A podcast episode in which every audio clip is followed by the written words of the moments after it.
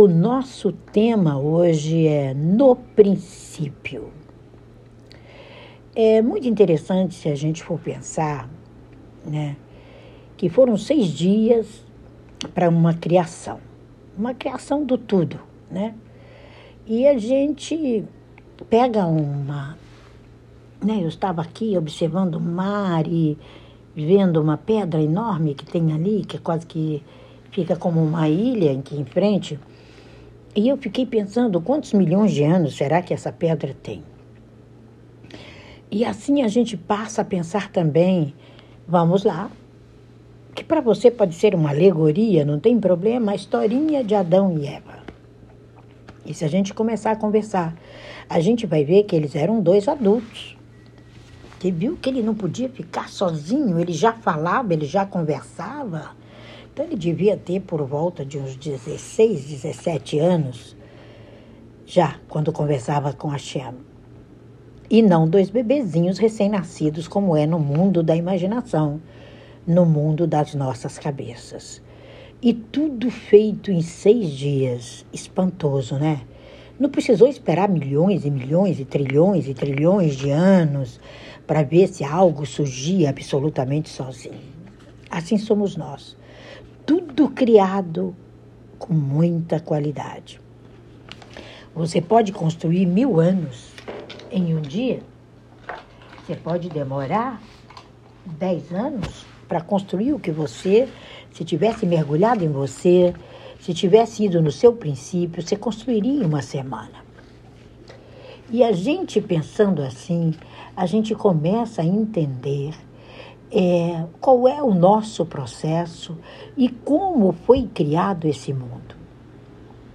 A gente vê contar, né, que no princípio criou céus e terra, e cada um com a sua finalidade, em cada um dos seis dias houve um processo.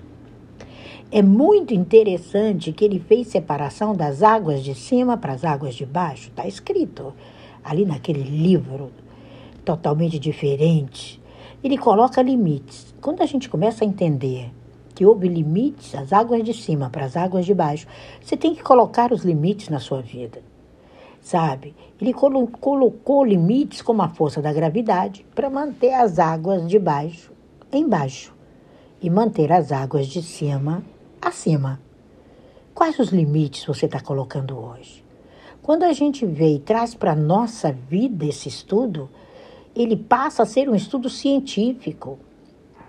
E a gente vê que algo realmente palpável foi criado, né?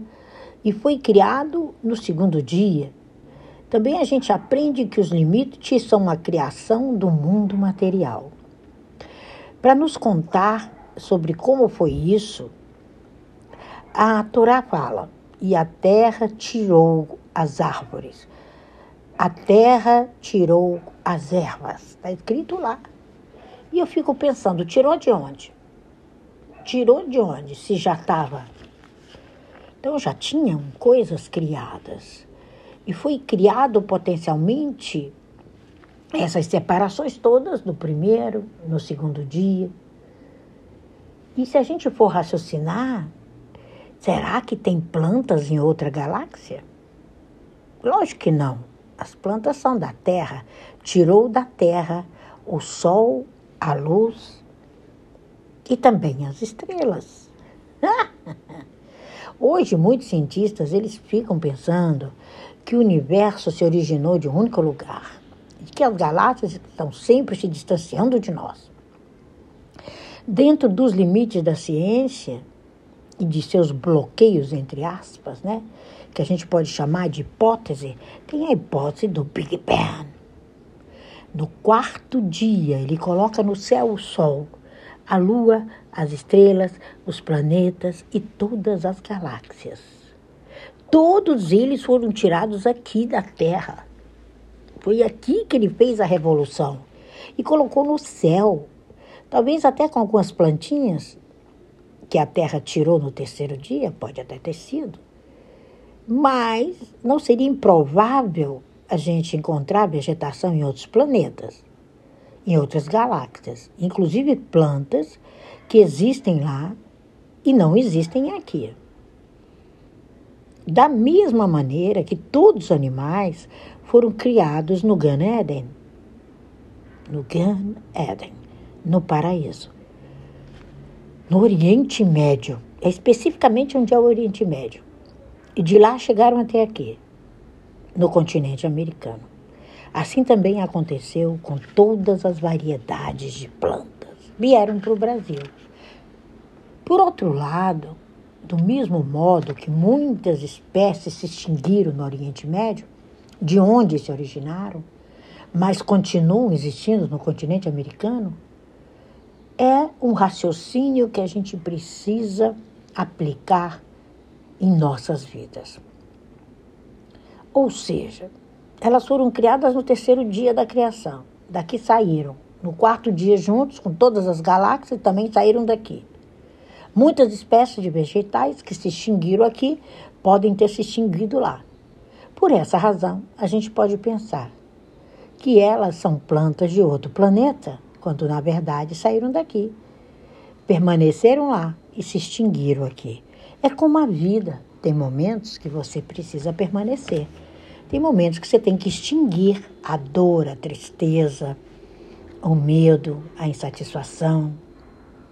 E você pode me perguntar, Tina, desse ponto de vista, será que a vida é inteligente fora do nosso planeta? No primeiro dia da criação é usada a palavra Hashem criou. Já no terceiro dia está escrito: a terra tirou. Então, o que a gente entende é que no primeiro dia foi criado. A terra foi tirando por ordem divina a criação de cada dia separadamente. Aí a gente vê que tudo sai da terra, gente. A galáxia inteira. Mas uma coisa é certa, e não talvez. Quando a gente chega à criação do homem, uh, tudo muda. Hashem faz um homem de terra e sopra nele uma alma divina, diferente dos outros dias da criação. Ou seja, o ser humano, a vida inteligente, tudo isso, Hashem cria separadamente no sexto dia e somente aqui na nossa terra. E passaram-se muitos anos até que ele desse aquele sono profundo no bonitinho para vir, para que a gente surgisse as ervas. Então, como pode ser que as pessoas fotografaram discos voadores no céu e coisas desse gênero? Aí a gente vai lá dar uma olhadinha no Grand Canyon. Se, quando você vê o Grand Canyon, né? E ali tem fósseis e tal de dinossauros que morreram no período do dilúvio, né? E aí você começa a entender a arca de Noah também, que depois a gente vai falar sobre isso. De fato, a Hashem tem criado lugares no mundo como o Grand Canyon com todas as suas camadas geológicas, com uma força que é a força do livre-arbítrio. Acho que o maior exemplo da região do Grand Canyon, ali no Arizona, ai, como eu tenho orgulho da placa do meu carro, Grand Canyon. E eu falo, uau, é o mérito do livre-arbítrio, da gente poder escolher entre isso que a gente está falando agora, e olhar o Grand Canyon do jeito que ele é e entender que há várias camadas geológicas naquele lugar. E por que, que eu falei sobre isso? É para te dar agora o maior ensinamento, o livre-arbítrio e a possibilidade de escolha. O Midrash nos conta que quando Moshe estava no Monte Sinai o Anjo da Morte fez um filme no céu mostrando o nosso povo e mostrando o enterro de Moshe, como se ele tivesse morrido e se tivesse sendo enterrado lá no céu. Aí todos viram E se tivessem celular naquela época, com certeza teriam filmado e colocado no YouTube. Mas tudo era uma ilusão. No outro dia, e eles não esperaram muito tempo para fugir de todas as regras, que eles não queriam regras, Moshe desce do Monte Sinai, cheio de vida, com muita energia. Ou seja, o outro lado pode usar esse recurso também em certas ocasiões. E fazer discos voadores nos céus? Pode. Se ele fez um Moshe morto, e é justamente nessa oportunidade que a gente pode usar nosso livre-arbítrio e optar pela verdade de que a vida material inteligente existe somente no nosso planeta. Ao invés de todas as teorias, abre aspas, fecha aspas, criadas pelo homem. Bilhões de anos-luz foram criados em um só instante. No primeiro dia, Hashem criou e também revelou a luz. Há uma explicação profunda para essa luz dos sete dias. Foi guardada e hoje a gente tem essas pessoas elevadas, os tzadikim, que se nos contam como é isso. Mas a explicação não se perde em nenhum versículo. Poderíamos dizer que a criação da luz do sol e das estrelas antecede a criação do próprio sol e das estrelas? Ou seja, poderíamos dizer que no primeiro dia, Hashem criou a luz de todas as estrelas já no tamanho que levaria bilhões de anos para ela chegar até a Terra? E no quarto dia, Hashem tirou daqui as estrelas, colocou cada uma delas no seu final, desses bilhões de anos que levariam para essa luz chegar até aqui? Ou poderíamos dizer que no quarto dia da criação, Hashem criou os bilhões de anos luz junto com as estrelas? Como nos conta o Midrash, a luz do primeiro dia foi guardada para os grandes sábios, pessoas altamente elevadas que terão acesso pessoal a essa luz. E você, essa pessoa, você não está me ouvindo à toa. Mas todos nós, somente no futuro, quando não houver mais nenhuma impureza em nossas mentes, a gente entende isso poderia dizer que no quarto dia, quando Hashem criou o Sol e todas as estrelas e galáxias, criou todos os astros, seus bilhões de anos-luz, já tendo chegado ao nosso planeta, a gente precisaria esperar bilhões de anos para que a luz das estrelas chegasse até nós? Será que podem haver também, agora quando você passa para isso, você fala, nossa, bilhões de anos, mas será que tem animais em outros planetas? Não, no quarto dia da criação, quando Hashem tirou daqui todas as galáxias, já tinham sido criadas aqui a água, o ar e a vegetação. Com certeza, quando Hashem tirou daqui o universo, uma parte dele já saiu daqui com água, ar e vegetação. Daqui concluímos que é possível haver vegetação em outros planetas, se a temperatura permitir. Mas será que esse mesmo raciocínio pode ser aplicado aos animais? Será que quando a Terra tirou os animais daqui, a Terra que tinha saído daqui e dado origem aos outros planetas também tirou animais? Com certeza que não.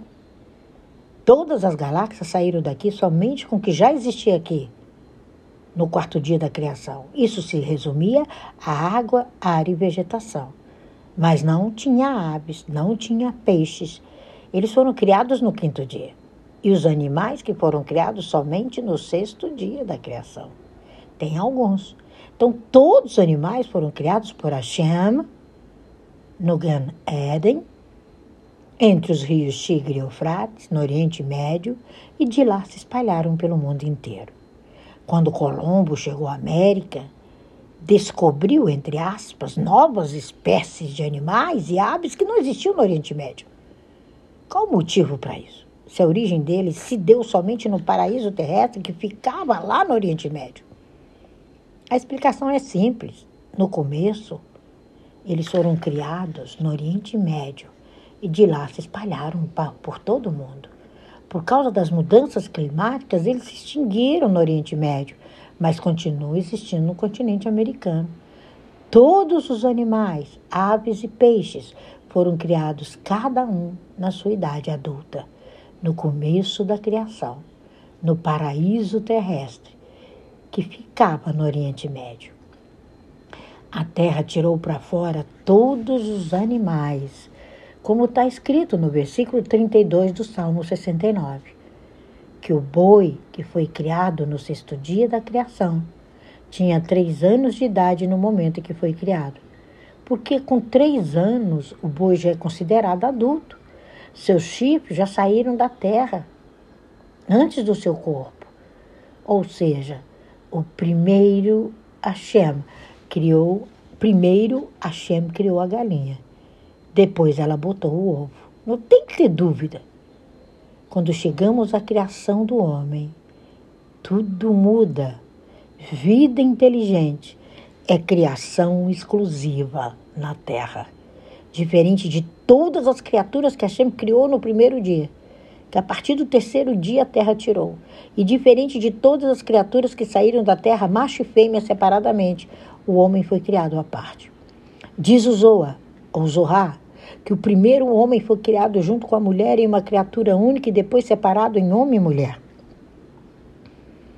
A tradução da palavra hebraica, né, que as pessoas falam, zelar, não é como costela, não procede. Nenhuma fonte judaica traz a possibilidade de Hashem ter criado a mulher de uma costela.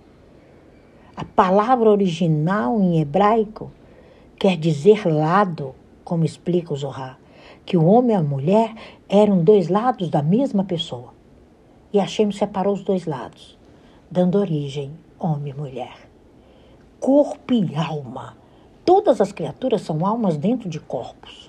O lado espiritual revela dentro do lado material e a alma mental revela dentro do ser espiritual. Todo animal tem uma alma animal. Todo ser humano também tem essa alma animal, que é a alma do corpo. A alma animal é comparada ao software do corpo e o corpo, o hardware da alma.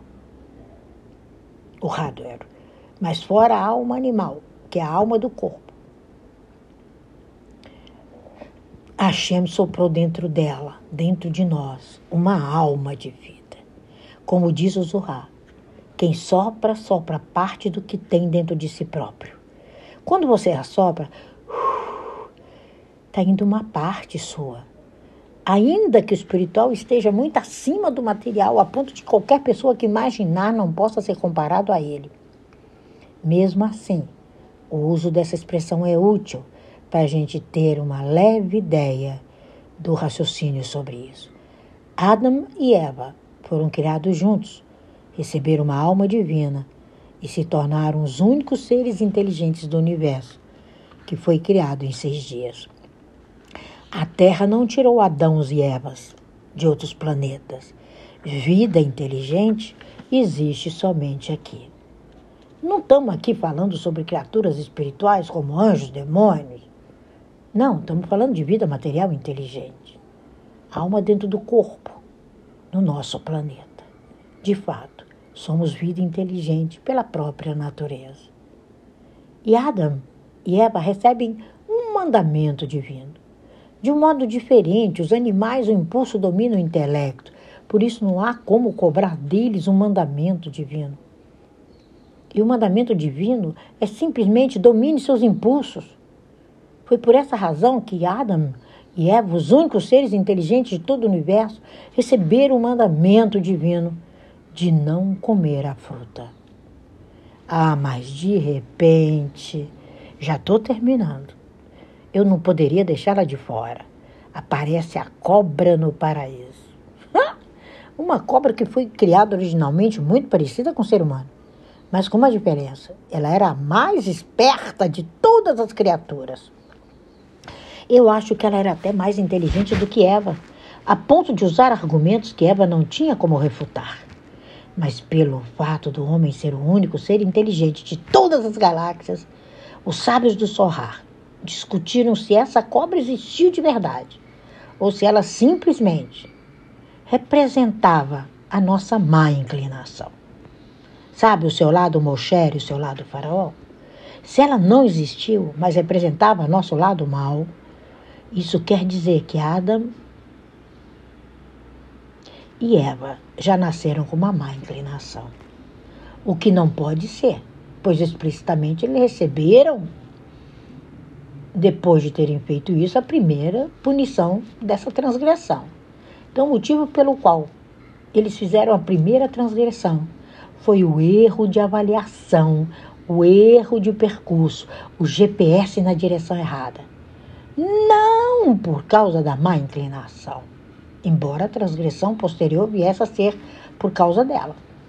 Mas, por outro lado, se ela existiu de verdade, ela foi então o primeiro ser inteligente.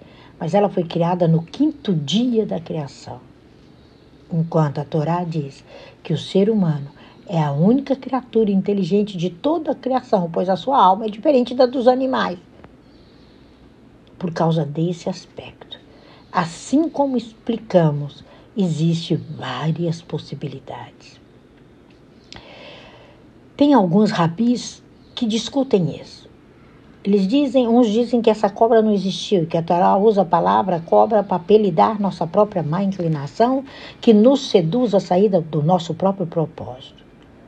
O Rabi Eudá, ele diz que ela era uma cobra de verdade, uma cobra material. Por terem opiniões divergentes, eles foram então fazer essa pergunta ao maior de todos os o maior de todos os sábios, o Rabi Shimon, a pessoa mais elevada espiritualmente daquela época. Aí o Rabi Shimon explicou que os dois estão parcialmente certos e a opinião de um simplesmente completa a opinião do outro. É assim o nosso viver. Ele também explicou que quando a cobra veio seduzir Eva, que era o famoso anjo da morte, o anjo de Isaac, o pacote completo de tudo que é ruim, né? O fato dela aparecer para Eva como uma criatura esperta, inteligente, falante, os argumentos dela eram mais inteligentes que toda a refutação de Eva. Ela ganha de Eva na discussão. Então, quando o Chopin vem, ele ganha você na discussão. Por isso você tem que sair da ilha para observar a ilha. Depois que ela recebeu o castigo, ela foi transformada num ser rastejante, numa entidade negativa. Ai, gente, quando a gente vê uma cobra, não gosto de ver nem nessas coisas de. de que, que parece em Instagram. Ela foi criada justamente como animal irracional e voltou a ser animal irracional como era antes. Mas o que Eva deveria responder naquela hora para a cobra? Simplesmente ela deveria responder: se a Shem falou para não comer essa fruta e uma cobra falou para comer, a quem eu devo ouvir? E por mais que essa cobra tenha uma forma humana, seja esperta, inteligente, diplomata, pós-graduada em Harvard, você tem que aprender a lidar com, a, com ela e a lidar com o seu lado, Eva. Você tem que lembrar que, por mais sedutora que seja uma proposta, por mais impressionante que seja a pessoa que está propondo, se essa proposta é contra a vontade de Hashem revelada quando você nasce, você tem que ver. Será que essa proposta é maior do que a que está em mim? É a essência do homem, a essência do bem, de amar cada um de nós infinitamente, como você ama seus filhos. É a essência do bem. Como você larga tudo em uma capital federal e vai morar no interior do interior do interior do Rio de Janeiro. Como eu vi uma pessoa muito querida, demorei quase 20 anos para encontrá-la, encontrei essa semana nas redes sociais e disse: Olha onde ela desceu. E fiquei tão assustada. Mas depois eu descobri que era por um projeto da filha dela que eu fui olhando uma rede, a outra, a outra e que destoava de tudo que ela aprendeu a vida toda. E eu disse: deixou de cumprir o mandamento. Ela morreu. Então, se Hashem pediu para não fazer, que nada mais é do que seu eu sou, sua consciência, e vem uma cobra pedindo para fazer, a quem você vai ouvir? Deixe a cobra morrer com seu próprio veneno. Com quem aprendemos essa resposta? Com soro antiofídico. Ah, tenha o seu soro antiofídico na porta da sua casa, como mostra a. O motivo de Hashem não ter perguntado nada à cobra antes de dar o castigo a ela foi porque ela já tinha a resposta pronta. Ela ia condenar Eva ao fogo eterno, a masmorra mais gelada. Ela diria: Hashem, se você disse para ela não comer a fruta proibida, e eu venho, uma simples cobra, e falo para ela comer, ela come? Ela sairia impune. A culpa era total de Eva, ela não ia rastejar nunca. Quantas vezes a pessoa põe você rastejando, põe culpas em você e o seu eu sou não te mostra. Sai dessa. Resolver sem justificar. Arrepender, receber a punição, aprender e ir adiante. É gritar. Né? Ela iria gritar, ela iria vociferar. Imagina o veneno destilado. Poderia matar até a distância. Eva justificou o que fez dizendo que a cobra causou para ela um deslize, indiretamente culpando a Shem por ter colocado a cobra no paraíso. Ela estava culpando a Shem. Aí eu te pergunto, por que, que é necessário ter uma cobra no seu paraíso? Por quê? Por que não comer da árvore do conhecimento? Por que precisa ser seduzido por alguém? É o fato da resistência humana. Caso não fossem seduzidos, não seriam considerados. Não existiria o primeiro mandamento, não existiria o primeiro motivo, não existiria a primeira perda de tempo. Veja suas validades.